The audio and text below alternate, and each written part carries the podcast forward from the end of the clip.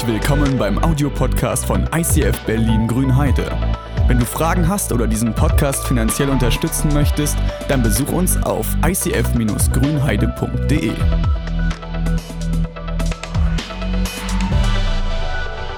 In den letzten Wochen haben wir uns ähm, viele Gedanken gemacht zu diesem Thema Blessed Life ein erfülltes Leben zu leben und welche Prinzipien äh, können uns dort helfen. Und dieser Grundgedanke, der sich durchgezogen hat in den letzten Wochen, war es eigentlich, Dinge loszulassen.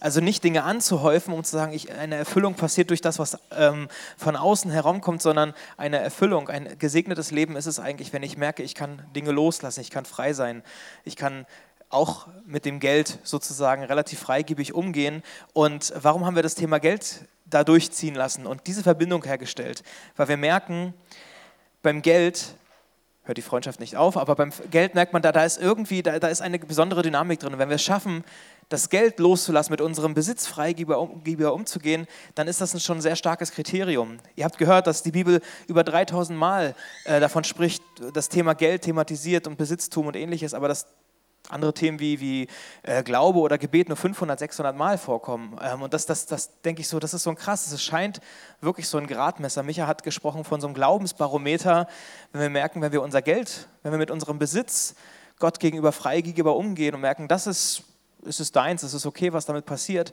dann wird es uns in anderen Bereichen auch leichter gefallen, diese Prinzipien zu leben.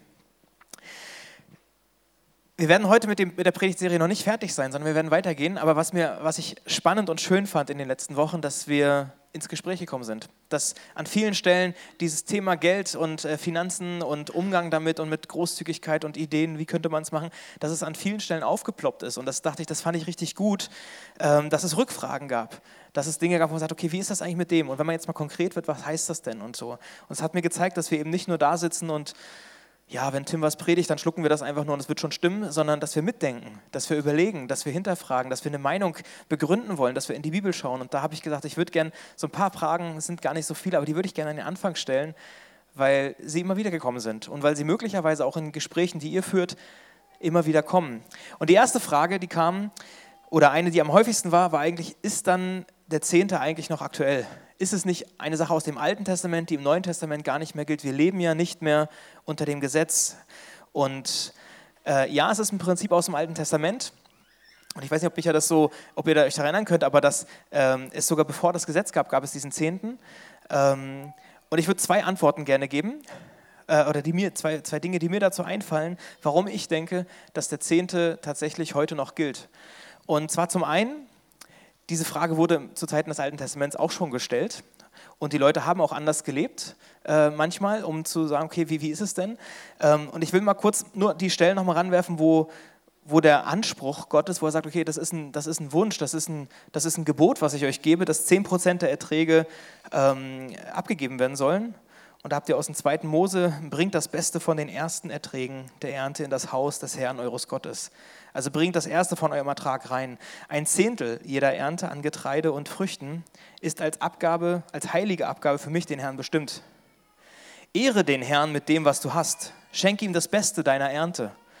Dann wird er deine Vorratskammern füllen und deine Weinfässer werden überfließen.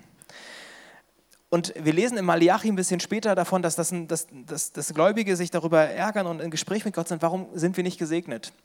Ähm, warum, warum sehen wir diesen Unterschied nicht? Warum merken wir nicht, dass wir im Überfluss leben? Warum sehen wir es nicht? Und Gott fängt an und sagt, okay, findet ihr es etwa richtig, wenn ein Mensch Gott betrügt? Doch genau das tut ihr die ganze Zeit. Ihr sagt, äh, womit haben wir dich denn betrogen? Nun, ihr habt mir nicht den zehnten Teil eurer Ernte gegeben und ihr habt den Priestern ihren Anteil an den Opfergaben verweigert. Ein paar Verse später heißt es, ich, der Herr, der allmächtige Gott, fordere euch nun auf, Bringt den zehnten Teil eurer Ernte in vollem Umfang zu meinem Tempel, damit in den Vorratsräumen kein Mangel herrscht. Stellt mich doch auf die Probe und seht, ob ich meine Zusage halte. Denn ich verspreche euch, dass ich dann die Schleusen des Himmels wieder öffne und euch überreich mit meinem Segen beschenke. Am Anfang des Kapitels heißt es sogar, dass ich, der Herr, habe mich nicht geändert. Und das ist für mich schon ein sehr starkes Indiz dafür, dass wenn es Leute im Alten Testamentenzeiten schon gab, die sagten, okay, ist es denn, so müssen wir das wirklich leben und dann eine Auswirkung spüren und Gott fragen, woran liegt es denn? Und er gibt diese Antwort und sagt, nee, das hättet ihr bitte weiter tun sollen. Dann ist es, diesen Vertrauensschritt zu gehen, dass das ein Teil eures, äh, eurer Ein Einkünfte mir gehört, dann, dann stellt mich auf die Probe. Ich glaube, es ist sogar die einzige Stelle in der Bibel, wo Gott sagt, probiert es doch einfach aus. Ähm, das ist der eine Teil der Antwort, wo ich denke, es hat im Alten Testament schon ähm, eine Richtung gegeben, wo Gott sagt, okay, probiert es aus. Ich habe mich nicht geändert, ich will das Ding weiter ähm, mit euch leben. Und die zweite Antwort, da nehme ich mal Jesus mit rein. Und äh, in der Bergpredigt zum Beispiel. Weil in der Bergpredigt, da spricht Jesus manche Gesetze an, manche Gesetze, die im Alten Testament gegeben wurden, manche Gebote und er rückt sie in ein neues Licht. Und äh, man kann daraus ein Muster entdecken und ich würde sagen, dieses Prinzip dahinter, das könnte ich auch auf den Zehnten übertragen. Ähm, er leitet in der Bergpredigt ein, meint nur nicht, dass, dass ich gekommen sei, um das Gesetz oder die Propheten, die Worte der Propheten aufzuheben. Nein, ich will sie nicht aufheben, ich will sie zur vollen Geltung bringen. Ich möchte euch nochmal sagen, ich versichere euch, nicht der kleinste Buchstabe im Gesetz Gottes, nicht ein Strichlein davon wird je an Gültigkeit verlieren, solange Himmel und Erde bestehen. Und dann fängt er seine Grundsatzrede an und, und nimmt so ein paar Beispiele, zum Beispiel jemanden zu töten. Im Alten Testament äh, heißt es, wer einen Mord begeht, der soll vor Gericht kommen. Äh, und im Neuen Testament sagt dieses Ich aber sage euch, wer schon sagt, du bist ein Dummkopf, der hat eigentlich den Bruder schon umgebracht. Wenn jemand denkt, du bist ein Idiot, dann hat er vors Gericht zu kommen. Und er setzt das Level, was ein Mord, jemanden umzubringen bedeutet, auf ein ganz neues Level, auf eine ganz neue Art und Weise. Das Thema Ehebruch. Im Alten Testament war klar, Ehebruch ist, wenn du mit einem anderen Partner schläfst als deinem.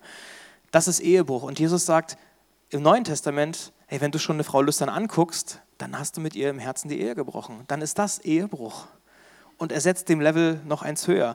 Mein Eid, ja, dieses, du, im Alten Testament, du sollst keinen Eid brechen. Im Neuen Testament sagt Jesus, nein, fang nicht mal an zu schwören oder irgendwelche Eide aufzubauen, sondern wenn du was sagst, dann sollst du stimmen. Euer Ja sei ein Ja, euer Nein ein Nein. Und du musst es nicht durch irgendeinen Eid bekräftigen, sondern sei einfach authentisch, sei wahrhaftig. Also auch dort setzt er das Level höher. Das Thema Rache üben. Bevor es das Gesetz gab, war das völlig egal. Da konntest du jemanden, also wenn dich jemand beklaut hat, dann hast du ihm wahrscheinlich Arm, den Arm abgerissen oder ihn umgebracht. Und irgendwann kam das Gesetz Gottes und hat gesagt, okay, nein, nicht weitergehen, als das, was bisher war. Auge um Auge, Zahn um Zahn. Du darfst nicht weiter, als ähm, wenn er dir einen Zahn ausschlägt, dann kannst du ihm auch einen Zahn ausschlagen, aber nicht mehr. Und Jesus hat diesen, diese Wandlung noch weitergeführt und sagt so, hey, im Neuen Testament, wenn der einer auf die linke Wange hält, dann hau ihm auch die, halt ihm auch die, echte, äh, die rechte hin. Oder ja, dann, dann, zeig ihm deine Rechte. Ja. Ähm, aber auch da hat Jesus gesagt, okay, das Level von, von, von wie das Gesetz erfüllt wird, was ist dahinter, was ist der Kerngedanke dabei, jemanden umzubringen oder zu seinem Wort zu stehen, eine Ehe nicht zu brechen, was steckt dann dahinter? Und er bringt es quasi auf ein ganz neues Level. Und wenn ich dieses Prinzip mir anschaue und überlege, was könnte das mit dem Zehnten bedeuten, dann würde ich sagen, im Alten Testament waren 10 Prozent, im Neuen Testament 100 Prozent weil mein ganzes Leben äh, Gott gehört und ich mein ganzes Leben einsetze. Vielleicht ist das, also vielleicht könnte das eine Antwort sein auf die Frage, ist das denn noch zeitgemäß? Ist das im Alten Testament, äh, gilt das dann für uns noch? Und würde ich sagen, wenn es noch gilt, ähm, ist es eine schöne Orientierung, aber wenn du wirklich noch im Neuen Testament leben willst, dann gib 100 Prozent, ist auch okay. Also setz das ein. Ähm, genau, und Jesus sagt auch noch an einer anderen Stelle ganz explizit was zum Zehnten, ähm, als er mit äh, Gläubigen im Gespräch ist, die sagen, ja, die sehr akribisch ihren Zehnten geben, von allem, was sie an Ertrag haben. Also selbst von den Kräutern, die auf dem Balkon in der Küche wachsen, geben sie 10% ins Haus Gottes. Und Jesus sagt, hey, ihr habt die wichtigeren Dinge vergessen. Gerechtigkeit üben, euch um den Nächsten zu kümmern und äh, letztlich Liebe, Nächstenliebe zu sein. Ähm, und er sagt, ihr sollt das eine tun, aber das andere nicht vergessen. Also auch da ist es ein Indiz dafür, dass Jesus den Zehnten nicht aufhebt, sondern sagt, vergesst das eine nicht und tut das andere trotzdem. Also das Wichtigere, Gottes Gerechtigkeit zu leben und zu üben und Möglichkeiten zu haben, um Menschen äh, ein Licht zu sein, eine Hilfe zu sein, das ist wichtig, aber vergesst dabei nicht, den Zehnten zu geben. Also nur den Zehnten zu geben und sich auszuruhen, ich muss nichts weiter tun, ähm, ist auch nicht richtig. Genau, das war die größte Frage. Aber ich glaube, das ist die, die zumindest in meinem Kontext auch immer wieder mal kommt. Ähm, eine andere Frage, die fand ich sehr schön. Gebe ich den Zehnten jetzt vom Bruttogehalt oder vom Nettogehalt? Also, wenn du Schüler bist, dann gibst du vom Taschengeld, ja? Da hast du kein Brutto und Netto, also vielleicht. Aber fand ich eine coole Frage und ähm, wie gesagt, wenn ich jetzt vom Neuen Testament gehe, 100 Prozent, das ist nochmal einfacher dann, ne? Aber ich würde gerne für jede Seite ein Argument bringen oder eine Richtung, mit der ich argumentieren könnte.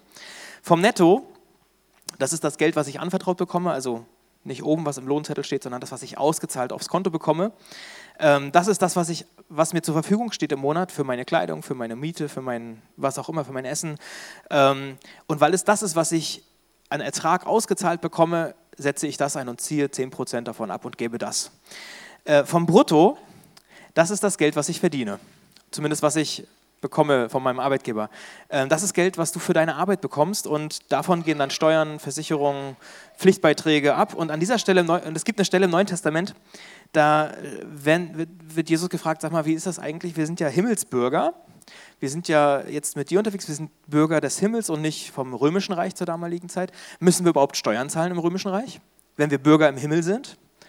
dachte ich, geile Fragen. Also wir sind ja, also wir sind jetzt Christ geworden, jetzt gehören wir quasi zu Jesus und in den Himmel müssen wir in Deutschland dann noch Steuern zahlen. Also dachte ich, das, also kreative Fragen gab es damals genauso. Ähm, und Jesus sagt dazu, gebt dem Kaiser, was des Kaisers ist und gebt Gott, was Gott ist. Ähm, also zahlt eure Steuern, zahlt das, was ihr nehmt, aber zahlt Gott genauso und gebt das, was Gott gehört, genauso Gott. Und weil er sozusagen von dem, was ich bekomme, von meinem Geld, von meinem Brutto, die Steuern abzahle und er aufs gleiche Level sagt, gebt die Steuern und gebt den, gebt den Zehnten, ähm, könnte ich daraus ableiten, dass es vielleicht vom Brutto gezogen wird. Am Ende frag Gott, was soll ich geben? Was soll ich einsetzen? Frag Gott, sei mit Gott im Gespräch und nicht mit deinem Pastor oder mit deinem Kleingruppenleiter, sondern frage Gott, was er mit dir möchte, was er von dir vorhat. Lies die Bibel und entscheide dich und, und finde heraus, was, was Gott dir klar macht ich kann an der Stelle in beide Richtungen argumentieren und ob das jetzt 10 Euro mehr oder weniger sind, ist am Ende auch egal, weil es geht um dein Herz. Und, ähm, aber die Frage kam, ich hatte es cool, ähm, lebt nach dem Neuen Testament 100 Prozent, immer, immer geben. Ähm, darf man als Christ Aktien haben? Ähm, da kann man sich gut heiß reden und ich habe im Vorfeld auch mit ein paar gesprochen und ich habe gemerkt, das ist, das ist ein Reizthema. Es ist ein Thema und das ist, es, es zeigt, wie breit die Wahrnehmung in der Gesellschaft dazu ist. Äh, ob der Kapitalismus jetzt das Problem ist oder die Lösung ist, darüber könnte man debattieren. Das wären politische Aussagen, die man da fast treffen könnte. Und ich würde sagen, da werde ich jetzt mich nicht äußern zu, weil das, das ist, ist hier eine Bühne, ist eine, ist eine, geht um Gott. Ähm, aber wenn es die Frage nach dem Investieren geht, darf man oder darf man nicht, dann würde ich sagen, schärfe dein Gewissen. Weil du wirst am Aktienmarkt, du wirst Unternehmen finden, du wirst Geschäfte finden, die sehr vorbildlich sind, die sich einsetzen, um Probleme dieser Welt zu lösen, die sich dafür einsetzen und sagen, wir wollen äh, sehr grün, sehr sauber, sehr verantwortungsbewusst, sehr sozial bewusst äh, arbeiten und umgehen und unser Unternehmen so führen da würde ich sagen, mein Gewissen nicht, springt nicht an. Investier dich doch dort, werd doch ein Teil davon. Das ist äh, was anderes, als wenn Unternehmen andere ausbeuten und sagen, es ist mir egal, ob ich Waffen irgendwohin exportiere, ob Kinder auf irgendwelchen Feldern für mich arbeiten oder die Manager sich da irgendwie voll, voll gut gehen lassen und die Angestellten mit dem Hungerlohn abspeisen. Das ist ungerecht. Also da würde ich sagen, mein Gewissen schlägt an, aber das ist die Verantwortung, die jeder von euch trägt. Triff eine Entscheidung in der Verantwortung vor Gott. Schärfe dein Gewissen. Und nächste Frage. Sind Versicherungen ein Ausdruck von Misstrauen Gott gegenüber? Kannst du für dich kurz überlegen, was würdest du sagen? Wenn ich eine Versicherung abschließe, ist das ein Ausdruck davon, dass ich Gott nicht vertraue, dass er mich versorgt. Und ich bin da bis heute früh immer noch hin und her gerissen. Ähm, denk so, Ja-Nein-Fragen sind manchmal ein bisschen blöd, weil ich würde sagen, ja, aber. Ähm, also na klar ist es ein Ausdruck davon, dass ich vielleicht nicht glaube, äh, dass Gott mich versorgt, wenn ein Schadensfall eintritt oder wenn ein Ereignis eintritt und ich dann quasi Gottes Versorgung nicht so wichtig, also ich könnte mich auf Gott verlassen und sagen, er macht das schon ähm, und ich, äh, durch eine Versicherung löse ich das Problem halt anders. Das, das dachte ich, okay, im Grunde würde ich schon eher zum Ja tendieren und gleichzeitig ist das ganze Thema Vorsorge und Sparen äh, auch nicht unbiblisch. Und ähm, du findest es in der Bibel ganz genauso, dass wir unseren Kopf anstalten sollen und wenn Menschen vielleicht will, Gott versorgt einen immer. Gott versorgt einen und er wird dich nicht vergessen in deiner Not. Aber auch wenn du dumm, aus Dummheit vielleicht in Dinge reingekommen bist, dann wird er dich nicht vergessen. Aber wir können im Vorfeld natürlich uns Gedanken machen und unseren Kopf einschalten. Es gibt so ein paar Pflichtversicherungen, für die bin ich froh. Und es gibt ein paar Versicherungen in Deutschland, da würde ich, die würde ich fast jedem raten, äh, sie abzuschließen, auch wenn sie keine Pflicht sind. Ich habe mal einen Kirchenschlüssel verloren in Neubrandenburg damals noch von einer großen Stadtkirche und ähm, mit allen Kirchenschätzen, die da drin sind, da den, den, den Schlüssel habe ich verloren oder nicht wiedergefunden. Er war einfach weg und diese Schließanlage war halt im fünfstelligen Bereich. Das hätte ich mir als Student niemals, ich hätte das nie abzahlen können und die Kirche hätte das wahrscheinlich auch nie, ähm, also wenn die gewartet hätte, bis das Geld zusammenkommt, dann wären die heute noch nicht ähm, irgendwie wieder, da wäre die Schließanlage nicht getauscht gewesen. Da war ich froh, dass ich eine Haftpflichtversicherung hatte, die diesen Schaden gezahlt hat, wo ich froh bin, dass es das Prinzip oder eine Möglichkeit gibt, das Risiko und die Kosten zu teilen, auf viele Schultern zu legen. Also denke mit und schalte deinen Verstand mit ein, aber prüfe dein Herz, inwieweit vielleicht ein Vertrauen Gott gegenüber damit verloren geht oder ist es eine Chance, die Gott dir gibt. Das, das wären die Gedanken, mir dazu kommen. Eine ganz konkrete Ja-Nein-Antwort. Ich würde sagen Ja, aber wir sind auch nicht dumm. Also ich sehe es eine Chance, vorzusagen und nicht dumm zu sein, aber am Ende Gott versorgt. 10% in die eigene Kirche geben? Also gehört der Zehnte in die eigene Kirche oder kann man das nicht verteilen auf viele Organisationen? Und da haben wir ein Problem, denn im Alten Testament, wenn du in die Bibel schaust, siehst du, dass der Zehnte ins eigene Haus ging. Da ging der Zehnte in, die, in den Tempel, in da, um, um die Gemeinde zu äh, stützen, um den Armen Versorgung zu geben, um die Pastoren, die, die Priester anzustellen, die Dinge, die dort laufen, zu finanzieren. Und alles, was darüber hinausging, wurde auch woanders hingegeben. Aber dieses Prinzip leben wir nicht alle. Ich habe Zahlen aus den USA gefunden, wie wenig, also wie viel Zehnter wird gegeben, wenn man eigentlich alles, die rechnen dann immer, also Statistiken, ich will euch damit nicht langweilen. Aber der Grundgedanke dahinter, was ich sagen will, ist, dadurch, dass nicht alle Menschen ihren Zehnten geben, ähm, können wir nicht alle Probleme lösen. Also damals war die Kirche das zentrale Ding, um den Ort zu gestalten, um die Probleme der Region zu lösen, um den Nöten zu begegnen und ein Anlaufpunkt zu sein dadurch, dass die Finanzierung dessen äh, aufgrund von Spenden lief und wenn nicht alle bezahlen, werden sich plötzlich andere Prioritäten legen oder werden andere Dinge gegründet. Dann werden gute Gesellschaften, Missionswerke, Sozialwerke werden gegründet, um Probleme zu lösen, die die Kirche nicht löst. Und dann ist es auch super wichtig, dass sie von Spendern leben, dass man sich dort investiert. Und das Problem hat sich letztlich eigentlich erst dadurch ergeben, dass nicht alles in der, dass die Kirche ihren, ihren, ihren Auftrag irgendwie da nicht so lebt oder nicht leben kann. Ähm, sicherlich, na klar, gibt es auch Missbrauch in der Kirche, wo die Finanzen irgendwie einfach fehlgeleitet werden, wo der Palast viel schöner gemacht wird und die Armen vor der Tür einfach irgendwie krepieren müssen. Das trägt natürlich dazu bei, dass eine gewisse Skepsis auch vorhanden ist und man sagt, okay, ich will natürlich dreimal mehr mitdenken, was passiert mit meinem Geld. Und deshalb finde ich auch Rückfragen an uns gegenüber richtig wichtig und gut zu fragen, wie sieht es denn eigentlich in Grünheide aus? Was macht ihr denn mit dem Geld und wo setzt ihr es ein? Wie viele Leute tragen diese Gemeinde eigentlich? Äh, und wenn ich hier mit, mit PayPal irgendwas überweise oder, oder aufs Konto was einrichte, was, was mache ich denn denn? Was passiert denn damit? Das finde ich wichtig, dass wir als Kirche da auch offen sind und Antworten geben äh, und dass man auch Rückfragen stellt. Aber für diese konkrete Frage, ich würde sagen, biblisch betrachtet, äh, gehört der Zehnte in die eigene Kirche. Aber biblisch betrachtet würden auch alle den Zehnten geben. Und dadurch, dass es realistischerweise nicht so ist, ist es klar, dass äh, wir auch die anderen Werke unterstützen müssen. Grundfrage wieder, sei mit Gott im Gebet lass, lass dir einfach zeigen, wo, wo, ist, wo ist deine Verantwortung? Wo ist der Punkt, den du füllen kannst? Wo kannst du Lücken füllen und ähm, Dinge zu gehen? Ähm, so fällt vielleicht dazu. Ich, es kann sein, dass vielleicht mehr Fragen hochgekommen sind jetzt in dem Ganzen, dann redet weiter. Dafür sind Kleingruppen, dafür sind Zeiten, dafür sind Kaffeetreffen richtig gut. Ähm, und dachte so, ein paar Punkte, die würden wir gerne hier vorne mit reinbringen, einfach um so einen frequent, frequently asked questions zu beantworten, so ein FAQ. Vielleicht machen wir irgendwann solche Dinge für jede Predigtserie. Du kannst dann immer deine Sachen da hochschicken und am Ende gibt es dann so eine Antwortreihe dazu.